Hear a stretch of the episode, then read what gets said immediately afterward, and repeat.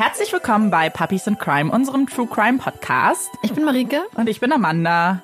Und heute ist auch wieder Olaf dabei. Ja, es ist auf jeden Fall ganz schön cool, dass wir es, also als ob ich es nicht mit dir alleine aushalte, sonst. Nein, es ist ganz schön, ihn wieder zu haben, auch wenn er heute ein bisschen aufgedreht war. Jetzt gerade beruhigt er sich. Ja. Es ist heute ein bisschen anders für uns. Wir sitzen in einem neuen Studio. Erstmal ist es ganz schön kalt. Marike friert und hat eine Jacke über ihrem Schoß. Und wir gucken uns heute mal nicht an. Also fast. Ich gucke Amanda an, aber Amanda guckt mich nicht an. Nee, Amanda guckt aus dem Fenster. Das könnte ein bisschen komisch sein. Also, wir schauen mal, wie der Fall heute ist und ob ihr einen Unterschied hört an der Erzählart. Ich glaube nicht. Wahrscheinlich nicht. Bevor ich mit meinem Fall für heute anfange, möchte ich eine Warnung aussprechen. Und zwar geht es um einen Mord und auch einige sehr brutale Szenen, die ich im Detail beschreiben werde. In diesen Szenen geht es auch um Sex. Ich möchte euch einfach damit im Voraus schon mal warnen und eben euch damit die Entscheidung überlassen, ob das heute eine Folge für euch ist. Den Fall, den ich euch heute vorstelle, mache ich äh, aus diversen Gründen. Unter anderem ist es ein Fall aus Kanada. Das wollte ich schon ganz lange machen, denn was für Marike Australien ist, ist für mich Kanada. Dort habe ich eine Zeit lang gelebt und deswegen war es mir irgendwie wichtig, irgendwann mal einen Fall aus Kanada zu machen. Der zweite Grund ist, dass Netflix Ende letzten Jahres ein Doku rausgebracht hat, die das Internet sehr beschäftigt, auch heute noch. Ich glaube, viele haben sie schon gesehen. Sie interessiert Leute, die Geschichte interessiert Leute und uns hat sie auch interessiert. Also ich habe sie mir direkt angeguckt, als es rausgekommen ist. Marike, glaube ich, ganz kurz später. Mm, ja, vor zwei Wochen, glaube ja, ich. Ja, genau. Und wir hatten beide so das Bedürfnis, darüber zu reden und dachten, warum machen wir es nicht hier im Podcast? Und der dritte Grund ist, wir haben selten so viele Nachrichten zu einem Fall bekommen. Ich glaube auch andere Podcasts, weil es eben so viele Leute interessiert. Und dann dachten wir, alles klar, es ist ein Zeichen, wir müssen diesen Fall machen. Wir befinden uns in Montreal, Kanada. Es ist Mai 2012 und es ist ein sehr warmer Monat. Es sind 26 Grad und die Sonne scheint. Montreal ist die größte Stadt der kanadischen Provinz Quebec und ist nach Paris die zweitgrößte französischsprachige Stadt der Welt. Wir befinden uns also im französischsprachigen Teil von Kanada. Montreal sieht auf den ersten Blick aus wie eine ganz typische nordamerikanische Großstadt. Wenn man aber etwas genauer hinsieht, dann erinnert sie sehr an Europa mit seinen Pflastersteinen und den alten Gebäuden. Wenn man zum Beispiel durch die Gassen auch streift, dann läuft man an Notre Dame vorbei, was auch wirklich genauso aussieht wie das in Paris. Inmitten natürlich von amerikanischen Hochhäusern, versteht sich. Doch nicht alle Gebäude scheinen im europäischen Glanz. Es gibt viele sehr einfache Häuser, die dann verhältnismäßig günstige Mieten ermöglichen. Kanada allgemein und ähm, insbesondere Montreal sind recht teuer. Eines davon befindet sich im 5720 Dekari Boulevard, einem Wohnkomplex mit insgesamt über 50 Wohneinheiten. Hinter dem Gebäude in einer Seitengasse befindet sich ein Berg voller Müll, darunter ein Koffer. Dieser wird zwar wahrgenommen, aber ebenfalls für Müll gehalten. Tage vergehen, ohne dass sich jemand diesem Koffer annimmt. Am 29. Mai 2012 steht der Koffer immer noch inmitten von Müll. Ein Gestank verbreitet sich, der irgendwie anders ist. Also kein einfacher Müllgestank, sondern es riecht nach Verwesung. Als der Koffer von dem Hausverwalter geöffnet wird, ist auf einen Blick klar, was der Inhalt des Koffers ist. Ein menschlicher Oberkörper. Als die Polizei eintrifft, schaut sich diese den Müllberg einmal genauer an und findet weitere Gliedmaßen, einen toten Welpen, blutbefleckte Kleidung, ein Hammer, ein Messer, eine kleine Kreissäge, Verpackungsmaterial, Elektronik und einen Ausweis. Gehört der Ausweis etwa zum Opfer? Parallel zu den Untersuchungen des Müllbergs schauen sich Beamte die Videoaufnahmen der Überwachungskamera auf. Darauf hatte sie der Hausverwalter aufmerksam gemacht, der eben gesagt hat, dass der Eingangsbereich von einer äh, ja, Videokamera aufgezeichnet wird. Eine Stunde lang schauen sie sich das Ganze an. Menschen gehen ein, sie gehen auch wieder raus. In der Zwischenzeit erreicht ein Anruf die Beamten. Soeben hat die konservative Partei Kanada mit Sitz in Ottawa ein Paket erhalten, der Inhalt ein linker abgetrennter Fuß. Eine beigelegte Notiz sagt, dass insgesamt sechs weitere Gliedmaße versendet wurden oh. und der Täter wieder zuschlagen würde.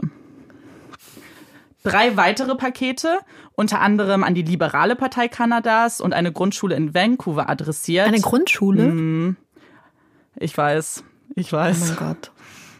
Äh, konnten insgesamt gesichert werden. Auch diese enthielten Notizen, deren Inhalt wurde aber nie veröffentlicht. Das hatte den einfachen Grund, dass man eben keine Trittbrettfahrer motivieren mhm. wollte. Wir haben es ja bei mhm. Zodiac gesehen, ja. was passiert. Bevor man sich überhaupt die Frage stellen konnte, ob diese Gliedmaßen eventuell zum gefundenen Torso gehören, wurden die Ermittler auf ein Video aufmerksam gemacht, das am 25. Mai auf bestgore.com hochgeladen wurde. Dieses trägt den relativ unscheinbaren Namen One Lunatic, One Ice Pick und ist elf Minuten lang. Was mich hier interessiert hat, ist, was ist das für eine Website? Bestcore.com ist eine Website, geführt durch Mark Marek, die schockieren soll. Das ist ihr einziger Sinn und Zweck. Dort können Nutzer jegliche Videos, Nachrichten verbreiten mit eben schockierendem Inhalt. Neben dem elf Minuten langen Video, welches online gestellt wurde, gibt es noch eine ungekürzte, detailliertere Version. Diese haben sich die Beamten angeschaut. Ein Video, was diesen Ermittlern wahrscheinlich so nie aus dem Gedächtnis verschwinden wird. Es zeigt einen nackten Mann an ein Bett gefesselt, der mit einem Eispickel und einem Messer angegriffen wird. Das Opfer wird mehrmals brutal erstochen, enthauptet und zerstückelt. Während des Films masturbiert der Mörder mit einem abgetrennten Arm, scheint ein Stück Fleisch zu verschlingen und hat Sex mit dem kopflosen Oberkörper. Ein Welpe wird auf den Körper losgelassen. Oh. Ein Video, was übrigens bereits am 26. Mai dem Website-Besitzer gemeldet wurde und auch Polizei und FBI wurden darauf aufmerksam gemacht, ohne dass hier ermittelt wurde. Krass. Im Hintergrund des Videos spielt das Lied True Faith und man sieht ein Plakat des Films Casablanca. Ein Beamter erinnert sich, dass er ein solches Plakat auch auf dem Müll gefunden hat. Die Polizisten sichern das Plakat sowie eine Weinflasche, auf der sie sich eben DNA-Spuren erhoffen. Die Überwachungsvideos werden auch nochmal angeschaut und man entdeckt einen verdächtigen Mann, der mehrmals das Gebäude mit Müllsäcken und auch einem Koffer dann verlässt. Derselbe Mann betritt die Wohnung am Vorabend in männlicher Begleitung. Der Hausverwalter schaut sich dieses Video ebenfalls an und kann den Mann identifizieren. Es ist einer der Mieter und es ist der Mann auf dem Ausweis. Luca Rocco Magnotta. Es stellt sich raus, er ist nicht das Opfer, aber er könnte der Täter sein. Die Wohnung von Luca wirkt auf den ersten Blick wie eine einfache Single-Wohnung. Man sieht eine Couch, einen kleinen Tisch mit zwei Stühlen, ein Bett. Doch wenn man mal genauer hinsieht, ist der Raum voller Blut. Ein Schriftzug ziert die Wand. Wenn du dein Spiegelbild nicht magst, schau nicht hinein. Es ist mir egal. Insgesamt werden in dieser Wohnung 94 Beweise und Spuren gesichert. Googelt man den Namen Luca Magnotta, eröffnet sich einem eine Welt, in der Luca ein Star ist. Über 70 Facebook-Seiten und 20 Websites sind ihm gewidmet. Seine Fans beten ihn geradezu an. Es gibt Interviews, in denen er Gerüchte mit Carla Homolka, einer berüchtigten Serienkillerin, liiert zu sein, abstreitet. Müsste man aber einen solchen Menschen nicht eigentlich kennen? Nein. Denn schnell stellt sich heraus, dass es sich hierbei um eine Inszenierung handelt. Die Seiten erstellt er selber, kommentiert mit zig unterschiedlichen Nutzernamen, die oft an Filmcharaktere angelehnt sind. Und man entdeckt auch weitere Videos. Videos, die zeigen, wie er Katzen quält, sie an Schlangen verfüttert oder ertrinken lässt. Diese Videos inspirieren eine Facebook-Gruppe, diesen Tierschänder aufzuspüren und der Polizei zu übergeben. Es ist ein Katz- und Maus-Spiel, bei dem es Luca sichtlich genießt, Spuren und Kommentare in der Gruppe zu hinterlassen. Der Gruppe gelingt es durch einen anonymen Tipp, dem Gesicht auf den Videos auch einen Namen zu geben. Luca Magnotta.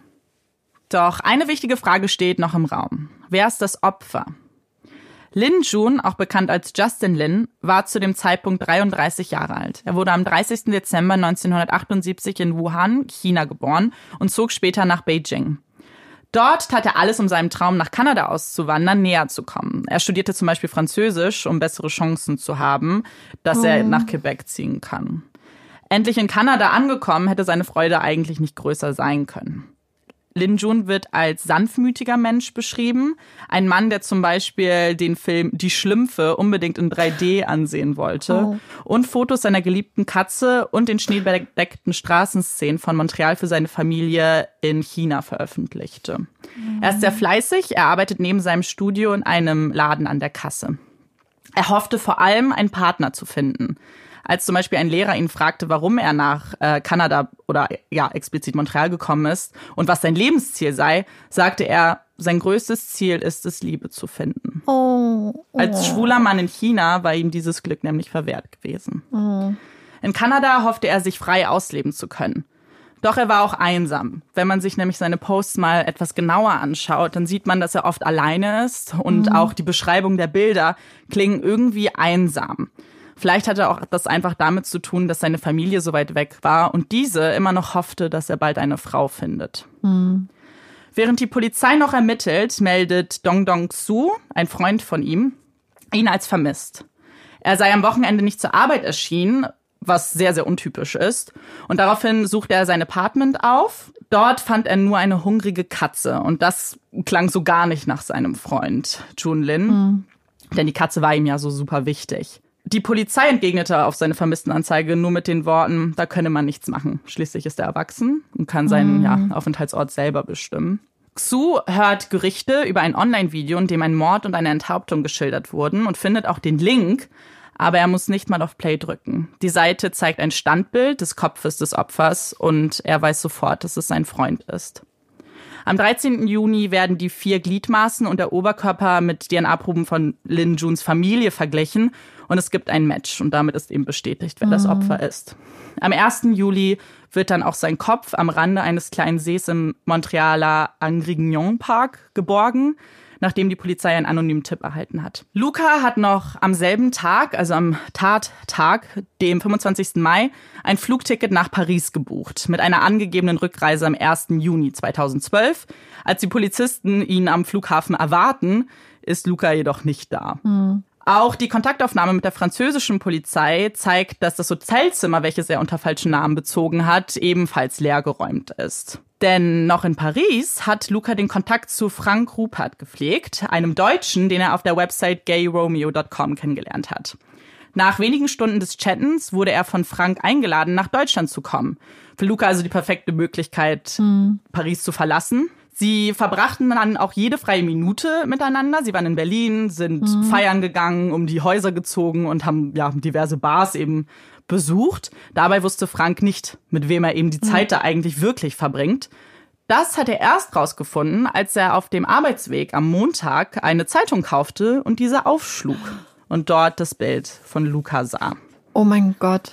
Als ihm eben bewusst wurde, dass dieser Mensch gesucht wird, hat er auch die Polizei angerufen. Luca saß indessen in einem Internetcafé in Neukölln. Ja, ist, äh, so eine Art Späti. ich hoffe, ich denke, das sagt den meisten was. Eine Späti mit so einer Internetecke mhm. in, ja, in eben Neukölln und verbrachte Stunden damit, die Nachrichten zu verfolgen, insbesondere über ihn und seine Verfolgung. Und der Späti-Besitzer ähm, war sehr aufmerksam. Er erinnerte sich nämlich daran, dass Interpol eine Red Notice-Warnung veröffentlicht hatte. Die Red Notice, einfach für Menschen, die das nicht wissen, ist eben eine Ersuchung um eine Festnahme oder zumindest eine vorläufige Festnahme mit dem Ziel der Auslieferung. Die Red Notice wird auf Anfrage der Ersuchen, ersuchenden Mitgliedsstaaten durch das Interpol-Generalsekretariat hinterlassen. Was ich aber interessant fand, ist, hierbei findet keine rechtliche Prüfung durch Interpol mhm. statt.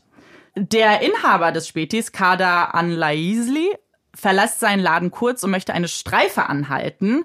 Doch erst beim zweiten Wagen hat er Glück. Der erste hat ihm nämlich diese Geschichte nicht geglaubt und ist einfach weitergefahren. Vielleicht sollte es aber auch so sein, denn der zweite Wagen ist einer von drei Mannschaftswägen und insgesamt sitzen sieben Polizisten in diesem Wagen, die dann auch eben den Späti stürmen und Luca festnehmen. Das macht das Ganze natürlich umso dramatischer, dass es eben sieben Beamte sind. Mhm. Und wie sich rausstellt, einfach reiner Zufall. Lukas einzige Worte auf diese ja fast dramatische Festnahme am 4. Juni sind, ihr habt mich. Die Auslieferung ist für den 18. Juni angesetzt, also zwei Wochen später, und die Zeit dazwischen verbringt Luca in Haft. Das ist hier der Fall, weil eben ziemlich sicher ist, dass er in dem Staat, in den er ausgeliefert wird, auch tatsächlich ähm, ja verurteilt wird. Mhm. Als Bedingung für die Auslieferung nach Kanada fordern deutsche Beamte übrigens, dass ein Psychiater Luca auf dem Flug begleitet. Und Dr. Joel Watts übernimmt dann diese Rolle, nachdem er eine Anfrage von der Polizei in Montreal erhalten hat. Dann gibt es noch etwas, was diese Auslieferung erschwert. Und zwar wollte keine Airline ihn mhm. transportieren, einfach weil er ja so präsent schon in den Medien war. Und sie wollten einfach überhaupt nicht mit diesem Namen in Verbindung gebracht werden. Deshalb wird er auch mit einer Air Force Maschine zurück nach Kanada gebracht. Das Preliminary Hearing, also die Anhörung, findet am 19. Juni statt, also einen Tag nach der Auslieferung. Luca bekennt sich nicht schuldig. Es werden dann einige Gutachter angehört und auch Lin Juns Vater, der das einzige Familienmitglied ist, das aus China angereist ist. Er ist auch der einzige dann später beim Prozess, der anwesend ist. Die Verteidigung argumentiert, er sei schuldunfähig und damit wird dann auch schon die Anklage festgehalten. Und zwar wird ihm Folgendes zur Last gelegt. Mord First Degree, Leichenschändung, Veröffentlichung und Versendung obszönen Materials und Bedrohung von Politikern. Der Richter warnt auch übrigens schon zu diesem Zeitpunkt, dass während des Verfahrens mit einer schockierenden und verstörenden Beweislage gerechnet werden müsse. Schauen wir uns jetzt mal den, den Anklagepunkt Mord an und First Degree. Gibt es theoretisch vier unterschiedliche Ausgänge. Und zwar kann er schuldig gesprochen werden zum First Degree Murder, zum Second Degree Murder, Manslaughter oder eben für schuldunfähig. Mhm. Schauen wir uns mal ganz kurz First Degree und Second Degree Murder an. Mhm. Das haben wir in den USA gemacht. Und da gibt es so ein paar ganz kleine Unterschiede. Deswegen dachte ich, erkläre ich das nochmal. Erst einmal, was es gemeinsam hat, ist, dass First Degree immer einen Vorsatz hat. Das haben wir ja schon gelernt. Aber, und das fand ich interessant, es gibt auch ein paar sehr spezifische Szenarien, bei denen auch immer von First Degree gesprochen wird. Zum Beispiel ist es immer der Fall, wenn ein Beamter umgekommen ist. Das kann Polizei sein, das können aber auch eben, mhm. ja. Was soll ich sagen? Muss, muss der im Dienst sein? Äh, ja, muss okay. im Dienst sein, genau. Bei der Entführung eines Flugzeuges, bei einem Bombenanschlag oder Kidnapping. Da gibt's auch eine ganze Liste. Mhm. Aber ich fand diese, ja, diese Idee einfach, dass man da wirklich so eine Liste hat, so eine Checkliste mhm. und dass es dann immer First Degree ist, eigentlich ganz interessant. Mhm. Und sofern das nicht zutrifft, spricht man immer von Second Degree Murder. Was das Strafmaß angeht, ist das auch relativ genau geklärt. Bei First Degree Murder ist es so, dass du immer 25 Jahre bekommst. Nach 25 Jahren hat man einmal immer die Möglichkeit auf eine Bewährungsanhörung. Mhm. Was ich dann auch sehr interessant fand, ist, dass es dann nochmal nach Alter gesplittet wird. Zum Beispiel, wenn der Täter zwischen 16 oder 17 Jahren alt ist, also nicht volljährig, mhm dann bekommt man zehn Jahre für First Degree Murder und wenn jemand 14 oder 15 Jahre alt ist, dann fünf bis sieben Jahre. Mhm. Bei Second Degree Murder sieht es auch so ähnlich aus. Da gibt es auch diese Unterteilungen. Ähm, Im Allgemeinen hat man da auch etwas mehr Spielraum. Und zwar bei Second Degree Murder sind es zwischen 10 und 25 Jahren für den Täter. Aber wenn jemand zuvor schon einen Mord begangen mhm. hat, entweder First oder Second Degree, bekommt man automatisch die Höchststrafe mit 25 ja. Jahren. Und ebenfalls, wenn man hier zwischen 16 oder 17 Jahren ist oder jünger, bekommt man maximal sieben Jahre. Ist einfach interessant, wenn wir uns mal Australien anschauen. Ja. Und was Marike letzte Folge gesagt hat mit denen, wie alt waren die? 14? Äh, 14 und 16 zum Zeitpunkt der Tat. Ja, genau. Lebenslänglich ohne äh, Aussicht auf, auf Bewährung. Bewährung. Was ich hier eigentlich vielleicht gar nicht so schlecht finde, dass mhm. das so geregelt ist. Der Prozess beginnt am 29. September 2014 und das mit einem Paukenschlag. Luca gesteht die Tat an Lin Jun. Am ersten Verhandlungstag plädiert er, der übrigens in einem Glaskasten sitzen muss, zu seiner mhm. eigenen Sicherheit, trotzdem auf unschuldig, und zwar aufgrund einer psychischen Erkrankung. Sein Anwalt Luc Leclerc behauptet, sein Mandant leide an Schizophrenie und er höre Stimmen. Der Vorsitzende Richter erklärt der Jury deshalb auch, dass sie entscheiden müssen, ob der Angeklagte seine Tat im vollsten geistigen Bewusstsein begangen hat oder nicht. Mhm. Das heißt, auch die Staatsanwaltschaft braucht keine Beweise mehr vorzulegen, dass er der Mörder ist, sondern sie müssen eben nur nachweisen, mhm. dass er voll schuldfähig ist. Dafür möchten sie insgesamt 60 Zeugen präsentieren und der Prozess ist auf insgesamt sechs Wochen angesetzt. Selbst wenn die Staatsanwaltschaft ihm übrigens Vorsatz und Planung nachweisen kann, würde das aber nicht reichen. Und zwar müssen sie nämlich belegen, dass er eben verstanden hat, mhm. dass was er da getan hat, so nicht richtig ist. Und deswegen steht auch im ganzen Prozess Lukas Vergangenheit sehr im Vordergrund mhm. und eben seine Krankheitsgeschichte. Wer ist denn dieser Mensch und was hat ihn zu dem Monster gemacht, das alle in ihm sehen wollen? Der Psychologe Dr. Joel Watts, den wir ja schon kennen, weil er Luca auf den Flug nach Kanada begleitet hat, hat auch ein sehr ausführliches Protokoll erstellt. Es ist fast 120 Seiten lang und basiert eben auf vielen Sitzungen der beiden. Er hatte einige Sitzungen mit ihm in Berlin, aber auch dann später in Kanada, als es dann eben zum Prozess kam. Es basiert aber auch auf Gesprächen mit der Polizei und der Familie von Luca und der Familie von Lin Jun. Geboren wird Luca als Eric Kirk Newman am 24. Juli 1982 in Scarborough, Ontario. Das möchte ich mal kurz sacken lassen. Er heißt gar nicht Luca Magnotta. Er ist das älteste von drei Kindern. Seine Eltern Anna Yorkin und Donald Newman waren gerade mal 16 und 17 Jahre alt, als die beiden Eltern wurden. Die beiden trennten sich, als Luca gerade mal neun Jahre alt war und sein Vater Donald verließ die Familie. Die Kinder lebten daraufhin für kurze Zeit bei ihrer Großmutter. Später zogen sie dann aber wieder zu ihrer Mutter und ihrem Freund Leo, ein Mensch, der Luca in seinem Leben noch oft misshandeln würde. Die Kinder wurden zu Hause von ihrer Mutter unterrichtet. Diese hatte jedoch selbst keinen Highschool-Abschluss. Der Grund, warum sie zu Hause unterrichtet wurden, war ihre Angst vor Keimen und Bakterien. Alles zu Hause musste absolut steril sein. Sie selbst trug eine OP-Maske, immer. Nein. Und die Kinder mussten sich so lange ihre Hände waschen, bis diese rot und wund waren. Oh nein. Sie hat die Kinder auch aus dem Haus und dem Auto gesperrt, wenn sie alleine sein wollte. Das geschah einige Male, wie Luca selbst berichtete, weil sie einfach allein sein wollte und eben die Kinder aus dem Haus haben wollte. Als Luca mit sieben Jahren immer noch das Bett nässt, zieht sie ihm einfach Windeln an. Sein Bruder wird bei Fehlverhalten an einem Stuhl gefesselt. Das Kaninchen der Familie sperrt sie aus dem Haus in die klirrende Kälte, wo es langsam erfriert.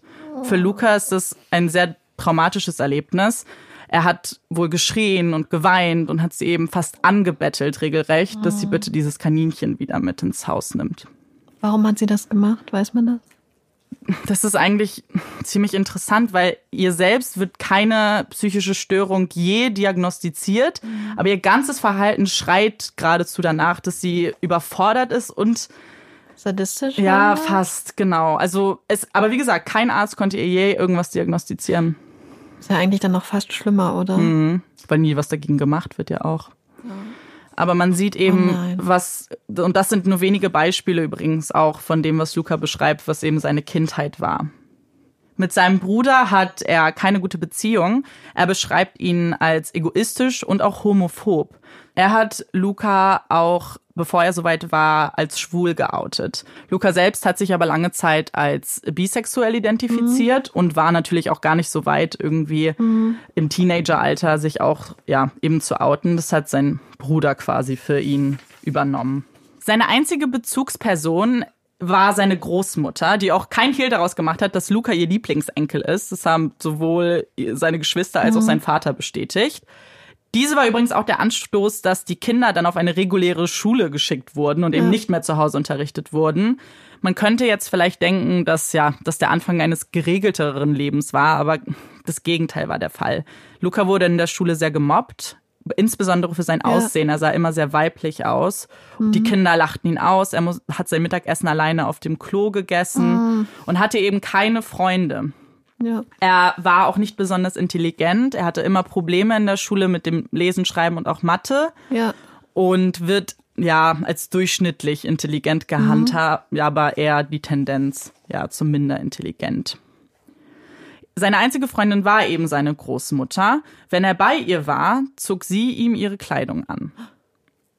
Aber warte mal, ist die Großmutter eigentlich erstmal ein sicherer Ort für ja, ihn? Genau, zum gut, dass du sagst, weil als er nämlich 16 Jahre alt war und damit ja. in seinem Verständnis alt genug, hat er sich auch aus den Fängen seiner Mutter entzogen und ist eben zu seiner Großmutter ja, gezogen, was für ihn eben dieser sichere Raum war.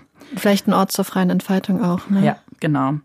Sein Vater war Alkoholiker, hat Luca aber nie schlecht behandelt, sagt er mhm. selbst. Bei seinem Vater wurde eine Schizophrenie diagnostiziert, eine Diagnose, die Luca ebenfalls im Teenageralter erhalten wird. Seine Krankenakte ist ziemlich lang. Es gibt immer wieder Vorfälle, bei denen er beschreibt, beobachtet zu werden. Mal sind es Kameras, die auf ihn gerichtet sind, mal ist es sein Ex-Partner, der ihn bedroht und beobachtet. Und ihm werden eben auch Medikamente verschrieben, die er aber mal nimmt und ja, mal nicht. Manchmal sammelt er sie auch einfach und sagt, mhm. für einen ganz besonderen schlimmen Tag braucht er die dann. Er geht auch immer zu neuen Ärzten und erwähnt seine Diagnose aber nicht. Das heißt, sie fangen ganz oft mhm. komplett von vorne an und diagnostizieren ihn auch oftmals nicht richtig deswegen. Im Gespräch mit Dr. Watts erzählt er ihm von Manny. einem mächtigen Mann, vor dem er sich fürchtet. Die beiden haben eine Art Beziehung. Manny steht auf Bondage.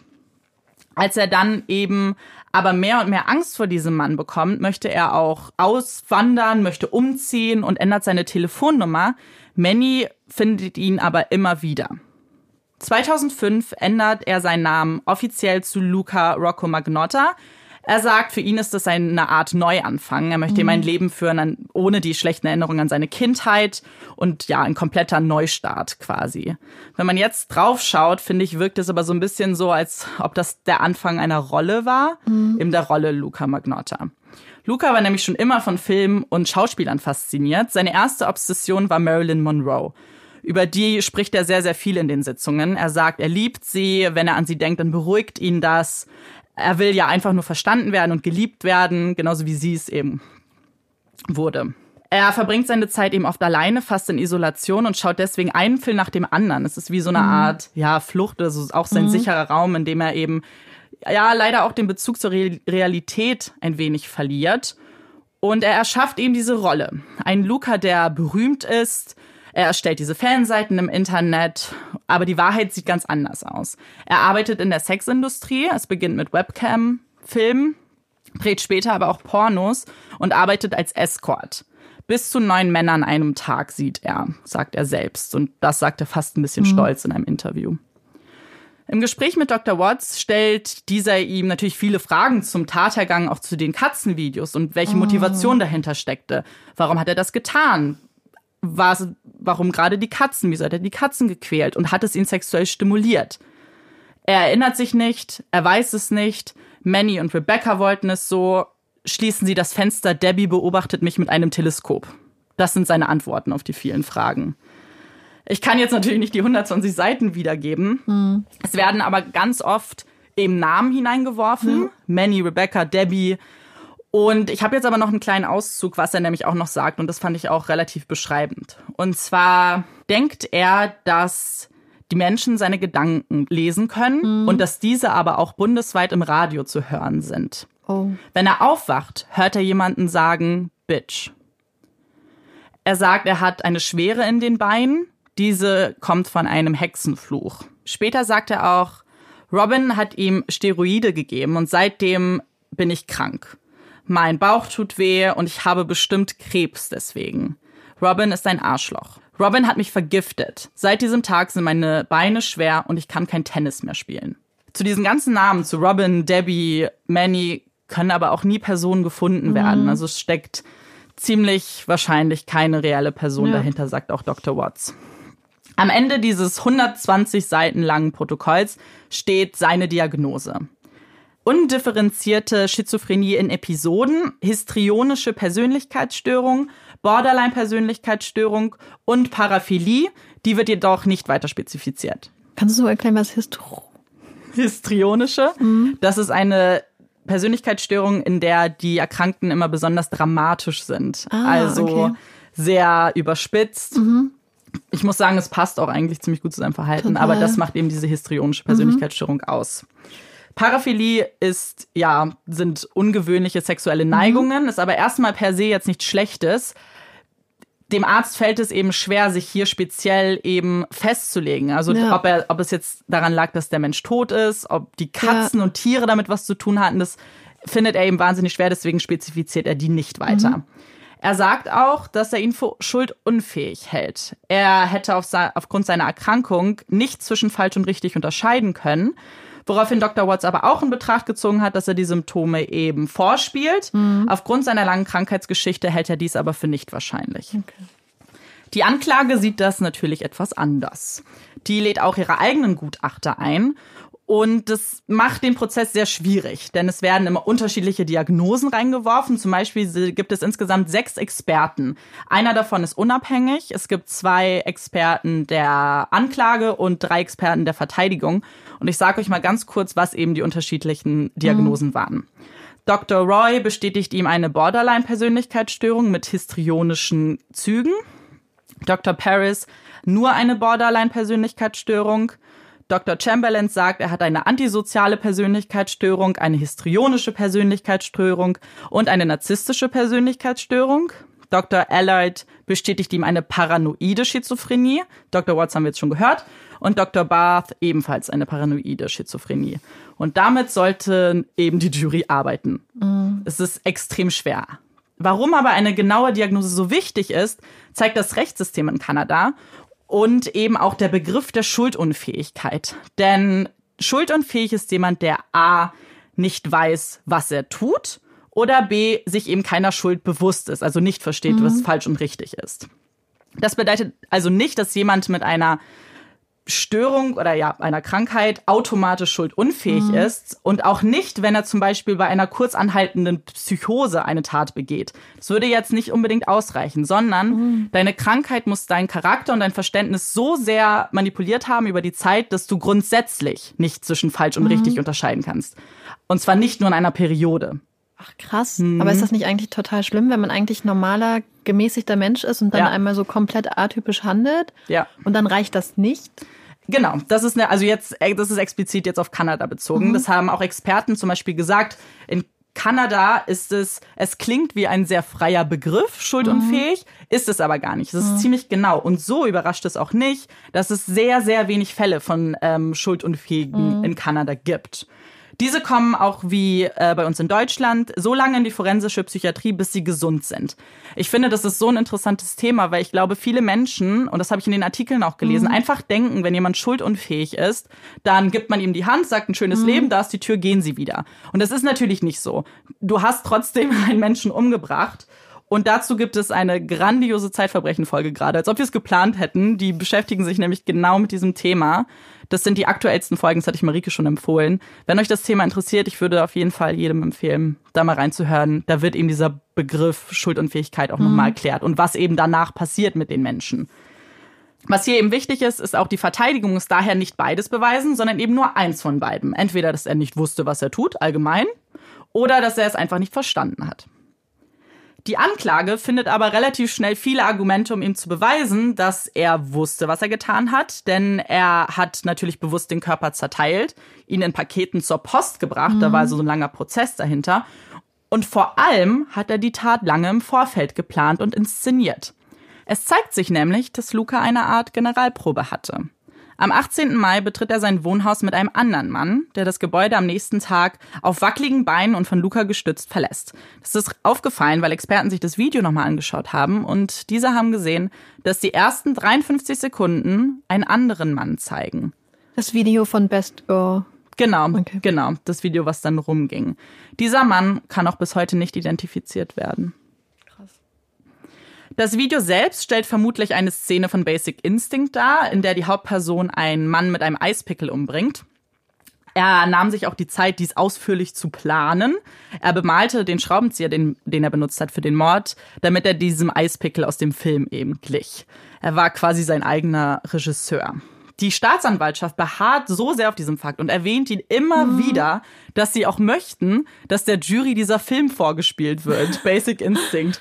Woraufhin der Richter nur den Kopf schüttelt und sagt, das wäre reine Zeitverschwendung. Der Film ist überhaupt nicht mehr zeitgemäß und wenn er ganz ehrlich sein muss, er hat es versucht, sich diesen Film am Vortag anzugucken und wäre fast eingeschlafen. Hast du den geguckt? Ähm, ich habe den früher mal geguckt. Das ist mhm. aber auch richtig her, äh, richtig ja. her, richtig lange her. Ja eine Aussage, die eigentlich diese Stimmung dieses Verfahrens ganz gut beschreibt. Denn irgendwie ist es komisch. Man kann es gar nicht anders beschreiben. Es ist fast ein bisschen absurd.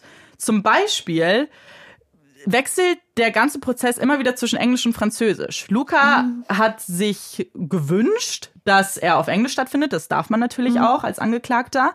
Aber sehr viele Beweise und Zeugenaussagen sind eben auf Französisch. Das heißt, es wird immer wieder hin und her geswitcht mhm. und er bekommt dann Übersetzungen durch Kopfhörer. Da es sich um ein Juryverfahren handelt, gab es auch einen sogenannten Media Ban. Das heißt, mhm. die Medien durften eben nicht berichten, weil es natürlich Teile gab, bei der die Jury nicht anwesend war. Mhm. Und die Jury soll natürlich nicht davon Wind bekommen, was mhm. besprochen wird, wenn sie nicht im Raum sind. Und diese Juryauswahl war natürlich extrem schwierig. Die Presse hat ja super viel berichtet, als er gesucht mhm. wurde. Und damit man überhaupt einen fairen Prozess hier hatte, musste man sehr viel Wert darauf legen, dass Jurymitglieder eben nicht voreingenommen sind. Der Prozess muss auch immer wieder unterbrochen werden, weil es zu Tränenausbrüchen kommt. Nicht nur bei Junlins Vater, von dem man es ja auch erwarten würde, sondern von einer Person, von der man es nicht erwartet, von Lukas Anwalt. Dieser legt einiges seltsames Verhalten an den Tag während des gesamten Prozesses. Zum Beispiel kommt er immer zu spät. Er fragt auch einmal während der Vernehmung, ob er denn nicht spazieren gehen könne und redet grundsätzlich sehr wirres Zeug, könnte man fast sagen. Sein Abschlussplädoyer wird für einen gesamten Tag angesetzt. Er braucht aber nur eine Stunde. In dieser erklärt er, dass die Jury alle Beweise und alle Gutachten vergessen soll und sich ihr eigenes Bild machen soll. Das fällt natürlich einer Jury ohne medizinische Fachkenntnisse durchaus schwer. Dann zeigt er noch ein Video von Luca, einfach in seinem Alltag, und das soll dann beweisen, dass man eben einer Person nicht ansehen kann, dass sie psychisch krank ist. Es kommt zu einer unangenehmen Pause und Stille. Dann fragt der Richter, sind Sie fertig? Er sagt ja. Und damit ist der Case closed. Der Staatsanwalt beginnt sein Plädoyer dann auch mit den Worten, ich werde wohl etwas länger brauchen als mein Vorgänger. Luca selbst sagt nicht aus während des Prozesses und ohne seine eigene Aussage und ohne dass sich die Jury wirklich ein Bild von dieser Person machen kann, ohne Reue zu hören, ist das Urteil nicht wirklich überraschend. Er wird schuldig in allen Sinnen der Anklage gesprochen. Für den Mord bekommt er eine Haftstrafe von 25 Jahren. Die einzige Überraschung ist, wie lange die Jury gebraucht hat. Diese hat sich nämlich acht Tage beraten. Es gab eine Unterbrechung nach Tag zwei, bei der sie den Richter fragen, ob eine Persönlichkeitsstörung laut Gesetz eine psychische Störung sei. Das hat der Richter bejaht und dann haben sie sich wieder zurückgezogen zur weiteren Beratung, also nochmal sechs Tage danach. Und auch wenn Linjuns Familie mit diesem Urteil durchaus zufrieden ist und auch die Länge angemessen findet, so hat es doch irgendwie einen bitteren Nachgeschmack. Denn sie wollten natürlich irgendwie Erklärungen oder zumindest eine Entschuldigung von Luca. Und ohne seine Aussage haben sie das natürlich nicht bekommen. Er legt zunächst auch Berufung ein, zieht diese aber später zurück und damit ist er rechtmäßig verurteilt. Er kommt ins Quebec Port Cartier Gefängnis und eine Bewährung kann 2039 das erste Mal geprüft werden. Dort heiratet er 2017 auch einen Mitinsassen. Irgendwie scheint es aber so, als ob er die Rolle Luca nicht so richtig ablegen kann. Er schreibt Briefe, in denen er berichtet, wie gut es ihm geht, dass zu 90 Prozent die Türen offen stehen, dass sie alle dort Partys machen. Das Essen sei auch besonders gut, gerade dann, wenn es italienisches Essen gibt. Er macht sehr viel Sport, hat viel abgenommen und ja, hat sehr viel Freude mit seinen Mitinsassen quasi. Experten, die aber die Gefängnisstruktur und auch explizit dieses Gefängnis sehr gut kennen, sagen, dass das so nicht richtig stimmen kann. Es ist ein sehr strenges Gefängnis und die Insassen dürfen ihre Zelle maximal eine Stunde am Tag verlassen. Das heißt, sie halten das für nicht wirklich glaubwürdig und vermuten eben, dass er lügt und seine Rolle einfach weiterspielt, auch aus dem Gefängnis raus. Da Bilder aber ja bekanntlich mehr als tausend Worte sprechen, habe ich auch ein Bild mitgebracht. Und zwar für dich, Marike, um uns vielleicht mal zu beschreiben, wie Luca heute aussieht. Das sind nämlich Bilder aus dem Gefängnis. Und vor allem, ob der Aspekt, dass er abgenommen hat, auch wirklich zutrifft. Beschreib uns ihn doch mal ganz kurz.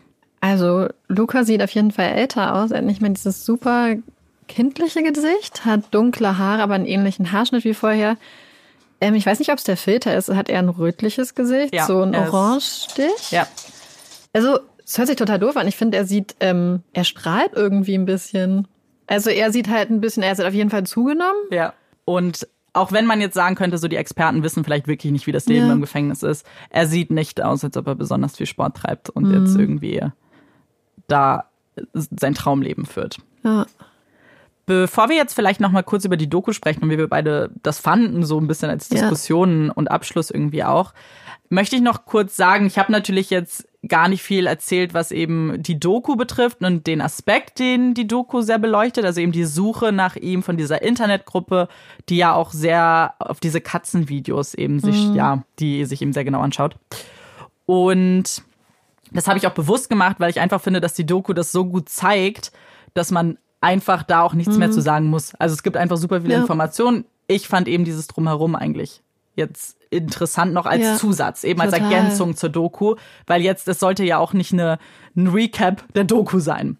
Ja. Aber In der Doku werden ein paar Sachen angesprochen, die während des Prozesses und auch nach der Doku irgendwie so gar nicht mehr im Fokus stehen. Und dazu habe ich mir natürlich ein paar Theorien angeguckt. Und zwar wird ja in der Doku angesprochen, dass es eine dritte Hand gibt. Ja. Im Video mit der Python gibt es ja eben die zwei Hände Mhm. von Luca und eine dritte Hand. Und die Mutter sagt ja in der Dokumentation, dass sie denkt, dass es dieser Manny ist, Ja. von dem wir ja relativ sicher wissen, dass es ihn nicht gibt. Und da gibt es einige Theorien zu im Internet. Und ich habe eine gefunden, bei der sich auch die meisten darauf einigen können, dass es ziemlich wahrscheinlich ist. Ja. Und zwar, weil welche Frage sich niemand gestellt hat, ist, woher kommt denn diese Schlange? Die muss ja irgendwem gehören. Mm, ja, klar. also es ist relativ wahrscheinlich, dass es einfach der Besitzer der Schlange Mhm. ist, der natürlich dabei ist. Ob das jetzt gut ist, was er tut, dass er Ja. ja, da mitmacht und ja, ist natürlich jetzt komplett irrelevant, aber es ist relativ wahrscheinlich, dass es wahrscheinlich Oh, oh einfach mein Gott, das ist so Oh, offensichtlich. ja, genau. Und man selbst dachte natürlich so, oh, es hat irgendeinen höheren Sinn, aber Mhm. es ist ziemlich, ja, wahrscheinlich, dass es nicht Lukas Schlange war, die er im Zimmer hatte. Total. Und dann gibt es noch Diskussionen dazu und das fand ich auch ganz interessant. Die Facebook-Gruppe bekommt ja diesen anonymen Tipp mit dem Namen Luca Magnotta. Mhm. Ja. Denn ich bin sicher, hätten sie diesen Tipp nicht bekommen, ich weiß nicht, ob sie überhaupt auf ihn gekommen wären, jemals, weil es ja doch gar nicht so viele Hinweise gab. Mhm. Und da stellt sich eben die Frage, wer hat diesen Tipp gegeben? Mhm. Und dann gibt es eigentlich zwei Theorien, die ich beide eigentlich relativ wahrscheinlich, ja, ganz okay finde. Mhm. Also die beiden Theorien sind erstmal, dass er es selbst war, Ja. dass es einer eben seiner weiteren kleinen, ja, die Spuren waren, weil er ja, Ja. irgendwie gesucht werden wollte. Es war ja für ihn dieses Katz-und-Maus-Spiel irgendwo. Oder, und das fand ich interessant, dass es seine Familie war. Er hat ja seiner Mutter von den Videos Ja. erzählt und vielleicht auch seinem Vater. Denn sein Vater war eigentlich relativ bemüht, dass er zum Beispiel auch in Therapie geht. Ja. Und ob er vielleicht einfach wollte, dass er gefunden wird, Mhm. damit er vielleicht einfach die Hilfe bekommt, die er braucht. Mhm. Ist schwierig. Man weiß es jetzt natürlich nicht. Finde ich beide erstmal logisch und könnte ich Ja. mir vorstellen jetzt einfach mal. Ich glaube fast sehr, dass er es selber war. Ich glaube auch. Die Tendenz ist auch, glaube ich, dazu, dass man denkt, dass er es selber war. Mhm. Aber eigentlich ganz interessant. So wie wenn Olaf was klaut und wegläuft, dann kommt er auch immer wieder zurück, damit Ja. man ihm auf jeden Fall weiter hinterherläuft, Ja. weil das Spiel sonst vorbei ist. Ja, total. Für mich stellte sich halt nach dieser ganzen Recherche wirklich die Frage, ob das mit dem Gefängnis so eine gute Sache ist. Für denn ihn. irgendwie, genau, denn irgendwie zeigt sich ja am Ende auch, dass er nur sein Leben in dieser Rolle weiterspielt, weißt du? Er schreibt diese Nachrichten, ach so, diese Briefe sind auch zum Teil sehr, sehr wirr. Er schreibt teilweise in einem Paragraphen über Hitler und Princess Diana. Also es ist Okay. sehr, sehr verwirrend einfach. Und ich weiß einfach nicht, ob ihm das Gefängnis gut tun wird. Ich glaube, es ist ganz ehrlich, dass Ja. das Gefängnis den wenigsten Leuten gut tut. Das stimmt. Das stimmt. Deswegen ist es ja eigentlich auch so gut, dass es die Alternative gibt mit Schuld und Fähigkeit. Und ich glaube, dass ja auch dem Anwalt, also seinem, seiner Verteidigung, irgendwie voll die wichtige Rolle ja zuzuschreiben ist. Ich glaube, der hat da ein bisschen verkackt. Ja. weil er hatte Diagnosen, die ihm gesagt haben, er ist schuldunfähig und ich weiß nicht, ob man nicht eine Jury dazu gekriegt hätte. Und dann hätte er vielleicht die Hilfe bekommen, die er braucht. Ich glaube, fast das Problem, was ich auch gesehen hätte, ist, weil du hast ja gesagt, er muss quasi so eine Veränderung, eine Wesensveränderung haben. Und oder, ist das und oder oder ist es und? Oder Oder wissen, dass es falsch ist. Ja. Und ich finde die Tatsache auch mit den Katzenvideos, dieses Ja. Spielen, offenbart er ja, dass er eigentlich eine ganz klare Vorstellung davon hat, was richtig und was falsch ist. Weil er hat ja mit diesen Videos gespielt. Er wusste ja genau, welche Po- Knöpfe er drucken muss bei anderen, dass sie Wut empfinden, dass sie Ekel empfinden, dass sie wütend auf ihn werden. ja, Und auch wenn du das dann hochlädst auf so eine Website, wenn du dich dann versteckst und so, das ist ja alles sehr planvolles Vorgehen, Ja. weil du eben weißt, dass es zumindest auf so einer ganz abstrakten, objektiven Ebene erstmal falsch ist, was du gemacht hast. Also so würde ich das sehen, sein Verhalten. Ja, ich, äh, ich glaube, ich weiß auch, was du meinst. Es ist halt mega schwierig. Es ist ja auch voll Mhm. Ja. schwierig, Menschen zu sagen, ob er weiß, was richtig oder falsch ist. Ja. Es ist so ich, im Grundverständnis einfach extrem Ja, schwierig, ja. das auch zu beweisen, weißt Ja. du? Ich glaube, die Probleme liegen halt wahrscheinlich wirklich viel, viel tiefer. Ne? Ja, absolut. Aber deswegen ist, glaube ich, diese Definition auch so unbefriedigend Ja. in Kanada von Ja. unschuldunfähig, weil Ja. es halt gar keinen Spielraum genau. zulässt. Gibt es überhaupt nicht. Das, Ja, sagen, schade. das sagen auch viele Experten. Deswegen gibt es da Ja. Mhm. ja auch so wenig Fälle nur. Wie hast du denn die Doku gefunden? Ich wollte die Doku gucken, weil als Luca Magnotta in Neukölln damals festgenommen wurde, habe ich um die Ecke noch gewohnt. Und deswegen konnte ich mich total gut an sein Gesicht erinnern. Und ich hatte halt über die Doku gehört und ich wusste nur, dass er jemanden umgebracht hat und dass er festgenommen wird. Als ich die Doku dann angefangen habe, war ich zweimal kurz davor auszustellen, weil ich halt total die Probleme hatte mit der Gewalt gegen die Kätzchen. Ja. Und bin aber total froh, dass ich sie weiter geguckt hat, weil die Doku ist ganz spannend und total, ja, einfach total spannend und total gut gemacht, finde ich. Ja, das finde ich auch. Ich finde auch, dass es einfach sehr, sehr gut gemacht. Ich meine, die haben sich jetzt einen Teil ausgesucht, den wollten Ja. sie auch beleuchten. Es steht ja auch im Titel. Es stand ja nicht Luca Magnottas Geschichte von A bis Ja. Mhm. Z. So, es stand, es geht um diese Internetsuche nach einem Killer. Und ich finde, wenn man das so in dem Rahmen betrachtet, finde ich es super. Dann haben Ja. sie alles dargestellt, wie sie es wollten. Ich wohne jetzt in Neukölln und ähm, weißt du, dieser Späti ist und, und ich habe nichts davon mitbekommen. Mhm. Und ich war damals auch schon in Berlin. Aber da bin ich gerade hergezogen, vielleicht Mhm. deswegen. Und habe nichts mitbekommen. Und war, Ja. und vor allem auch, dass man ja gesehen hat in der Doku, dass Politiker involviert waren Mhm. aus Kanada. Und man, ich habe das gar nicht gesehen. Mhm. Überhaupt nicht. Da haben manchmal echt das Gefühl, wir leben in so einer kleinen Blase. Parallelwelt. ja, total.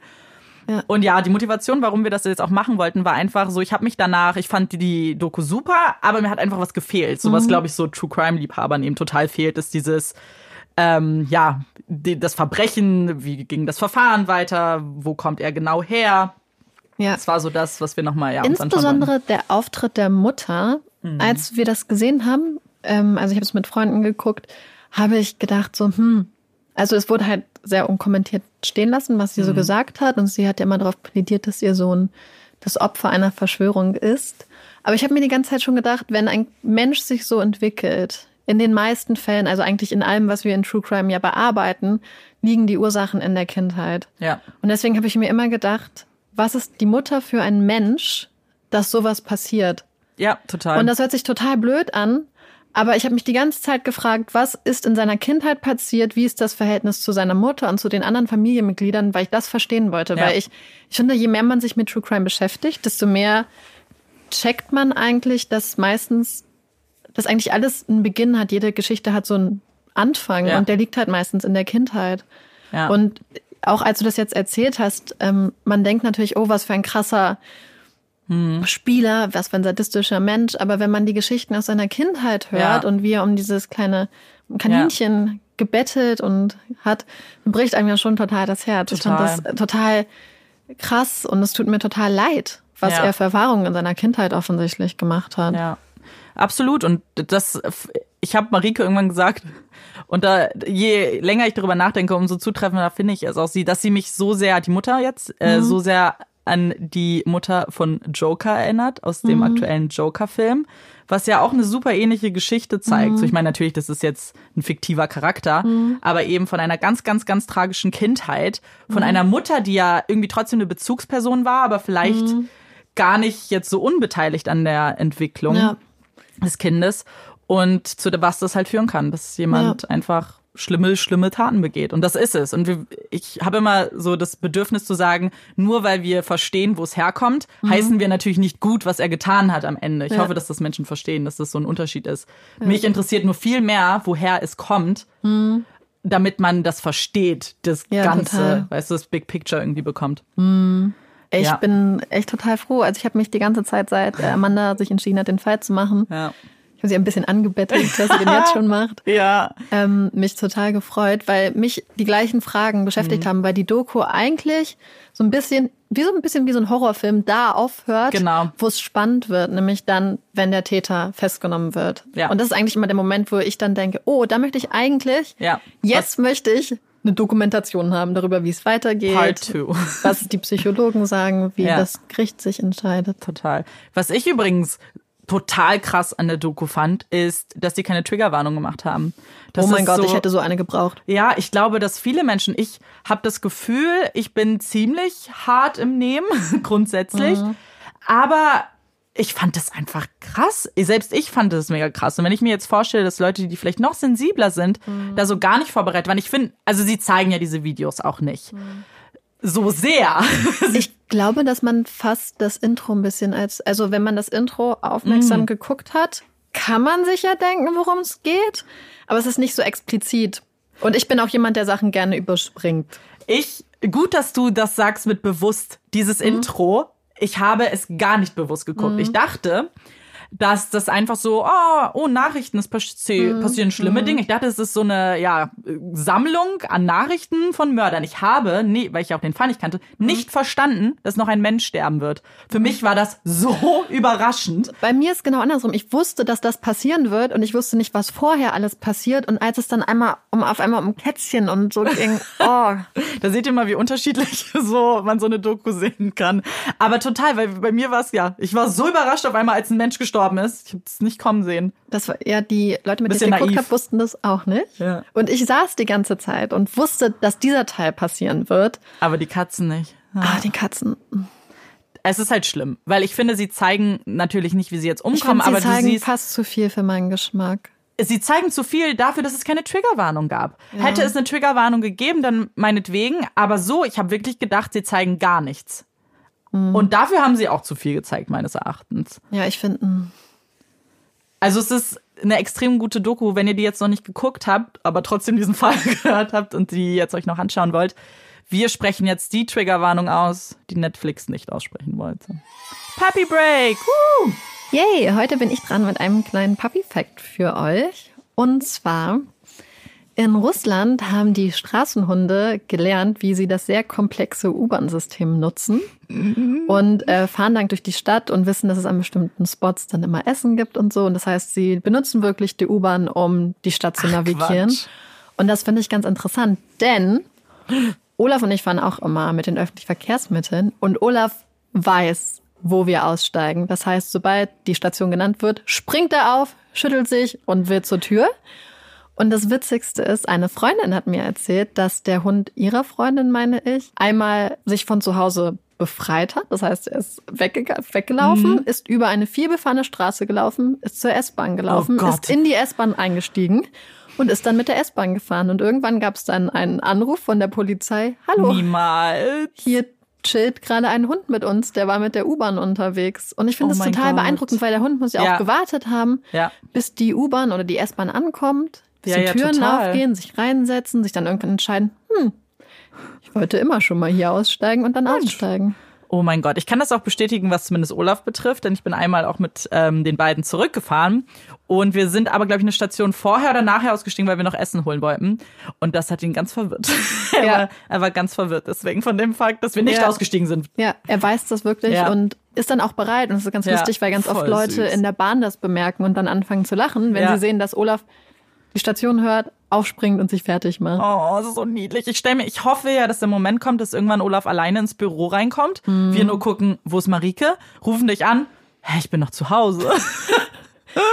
Und ich möchte noch eine Sache sagen. Wir Erzähl. haben ja letzte Woche über schlafende Hunde geredet. Mhm. Und Olaf lag, während Amanda den Fall erzählt hat, ja. hier auf dem Boden und hat die ganze Zeit gezuckt. Das heißt, er hat wirklich geträumt. Ja. Und sich dann ein bisschen bewegt. Das fand ich sehr, sehr niedlich. Marika hat auch einen ganz witzigen Einmannwitz gemacht, eigentlich vorher. Weil als, oh. als wir den Fall gerade angefangen haben, ich weiß gar nicht warum, hast du irgendwas gesagt mit du Olaf?